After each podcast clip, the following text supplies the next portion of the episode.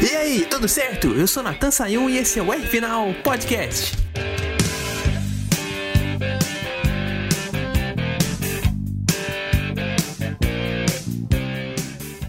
Bom, pessoal, uma coisa é a visão de quem está sentado ali no ar-condicionado acompanhando a corrida, e outra coisa é quem está dentro do carro disputando cada curva e cada vitória. Hum. Na minha visão, sentado no ar-condicionado, o Pedro Clerô conquistou o título da Fórmula 4 Brasil esse fim de semana em Goiânia de um jeito desnecessário. Tinha 75 hum. pontos de frente, precisava ali terminar o fim de semana com 78, se eu não me engano, para ser campeão. E fechou o fim de semana com 110 na frente do Lucas Staico. Então fez mais do que o necessário para ser campeão. Um segundo lugar na corrida de sábado de manhã, um primeiro lugar na corrida de domingo de manhã. O mau resultado que ele teve foi o nono lugar na corrida de sábado, na segunda corrida de sábado. Levou o campeonato com sombra e ainda arriscando um pouquinho assim na corrida de domingo. Parecia que o duelo dele pelo campeonato não era contra o Staico, era contra o Tessaro, que era com quem ele estava disputando a vitória. Porque o Staico já tinha abandonado, o Clerô já era campeão sem precisar chegar. Uhum. E mesmo assim ele fez uma, um pilotagem defensiva ali para evitar o ataque do piloto da Cavaleiro Sport. O Tessaro diminuía, ele aumentava a distância. Na última volta o Tessaro chegou a tirar 3 décimos, né? De 4 décimos ele tirou para 1 e os dois cruzaram nele chegada assim e ele foi focado para ganhar essa corrida, porque ele não chegou nem a virar o carro para a direita na hora da linha de chegada, né? Ele, o Tessaro colado nele, ele manteve a linha reta para cruzar na frente ali do piloto do, do carro da Cavaleira. Ele não guinou o carro para a direita para comemorar com a equipe. E assim, na minha opinião, para comemorar o campeonato com tranquilidade, podia ter tirado o pé, deixado o Tessaro passar, deixado o Álvaro Show passar, chegado em terceiro e ter feito a festa do mesmo jeito. Mas eu entendo o lado dele, tendo o equipamento que ele tem, e mesmo assim, vendo ali o carro do Staiko encostado na área de escape, ele queria homenagear a equipe, queria conquistar aquele campeonato com estilo e cumprir o papel dele, né? Agora resta ver o que ele vai fazer em Interlagos. Se vencer em todos os fins de semana da Fórmula 4, eu não duvido que ele vai vencer mais um. Fica aqui a nossa expectativa. Enquanto esse fim de semana não chega, que é daqui um mês ainda, o conselho que eu tenho que dar para ele é comemorar esse título. Já que conquistou de uma forma tão é, dominante, é melhor festejar e vamos dar uma ajuda aqui para ele. Festejando no estilo goiano, né? Se a corrida foi em Goiânia, terra da música sertaneja, vamos pôr um sertanejo aí, editor. Solta pro nosso campeão da Fórmula 4 2022. Alô, galera, bate a mão e bate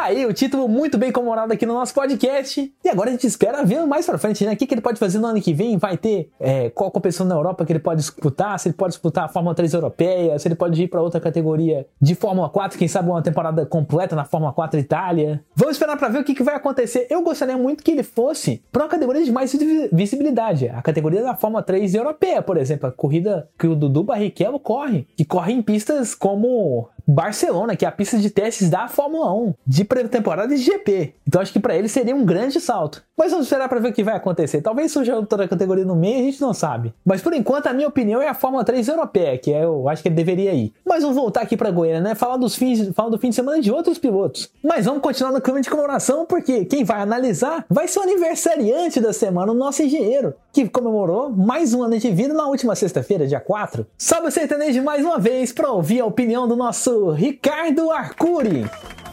E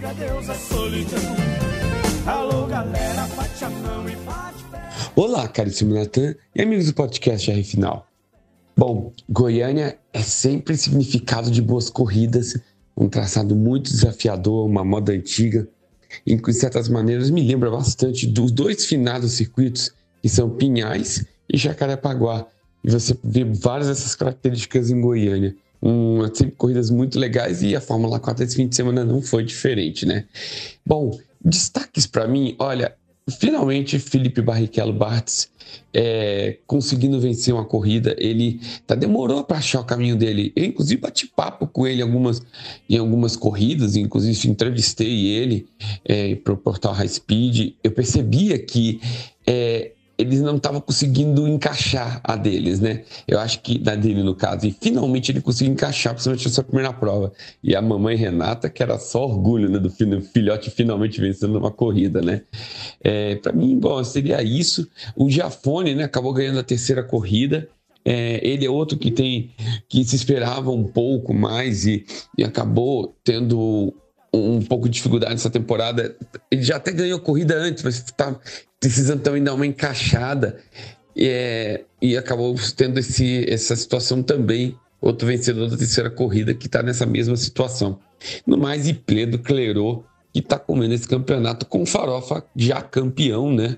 E com sobras, né? Então, um campeonato em que todo mundo é igual, com carro igual, é, todo mundo começando. O Pedro Clerot trouxe essa experiência que ele trouxe da, lá da Itália e arrebentou com o campeonato. Muito bom esse menino, sempre constante, muito bom. E já chega para a final completamente tranquilo em relação a título, porque o título já é dele, né?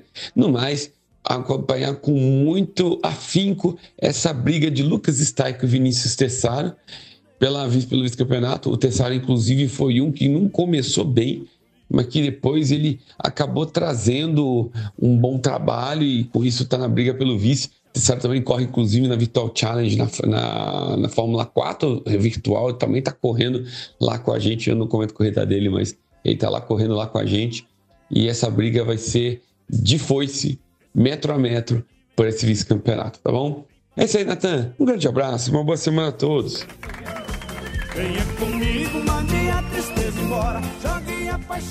Tá aí, vai ser uma disputa emocionante sim. Eu sei que o Tessaro ainda não venceu no ano e o Lucas Staico sim, mas o piloto da Cavaleiro teve uma arrancada muito boa esse fim de semana, pode sair muito forte. Claro, bateu ali no Ricardo Graça na corrida de sábado, quando os dois estavam disputando a terceira posição. Mas, no geral, um terceiro na segunda corrida de sábado e um segundo lugar na corrida de domingo dão um salto positivo para ele. Tem um gás muito bom para ele ganhar confiança para disputar esse, esse vice-campeonato em Interlagos. E sem contar que o carro está desenvolvendo bastante, né? a equipe, né, na verdade, está desenvolvendo bastante, porque a Cavaleiro é, foi muito bem depois desse sorteio de carros. Eles nunca pararam de andar lá na frente. O Jafone, que já tinha vencido corridas antes do sorteio, continuou vencendo. Inclusive venceu a segunda corrida do sábado agora. E o Tessaro tem chegado no pelotão da frente, inclusive disputado pódios. Então é toda motivação para vencer Interlagos. Realmente o que o Arcuri falou faz sentido, vai ser a disputa e tanto. E você, claro, vai acompanhar aqui no R Final sempre. Se Deus quiser, em, em dezembro em Interlagos a gente vai fazer mais um resumo sobre esse encerramento da Fórmula 4. Então fica ligado aqui e não perca. Também não esquece de ficar ligado lá no portal High Speed. Lá a gente transmitiu as três corridas na íntegra, como também a temporada inteira que a gente também está transmitindo. O Matheus Furlan tá lá comigo, com o Dan Stick, trazendo todas as emoções ao vivo e com um material vasto sobre a categoria. Tem um pré-corrida, tem interação no chat ao longo das provas, que a gente faz com quem está ouvindo a gente. Então não perca lá, acompanha tudo e deixa seu like, seu comentário e compartilha com os amigos para eles verem também. Aliás, essas lives ficam gravadas, então se você quiser ver durante a semana, é só acessar lá. Daí se você estiver vendo essa semana, vai poder ter a oportunidade de assistir a vitória do Felipe Barrichello Bartz na primeira corrida, do Nicolas Giafone na segunda e do Pedro Clerão na terceira. Então, segue lá! além de acompanhar as outras categorias que a gente transmite. Teve a final da Copa Truck também, lá em Goiânia, que também teve a narração do Matheus com os comentários do Pedro Rodrigo. Então motivos não faltam para você acessar o portal High Speed. No YouTube o endereço é High Speed TV. No Spotify o endereço é Portal High Speed e no Instagram, arroba Portal High Speed. Como também no Instagram você pode me achar, é arroba Natan Final, Natan com TH.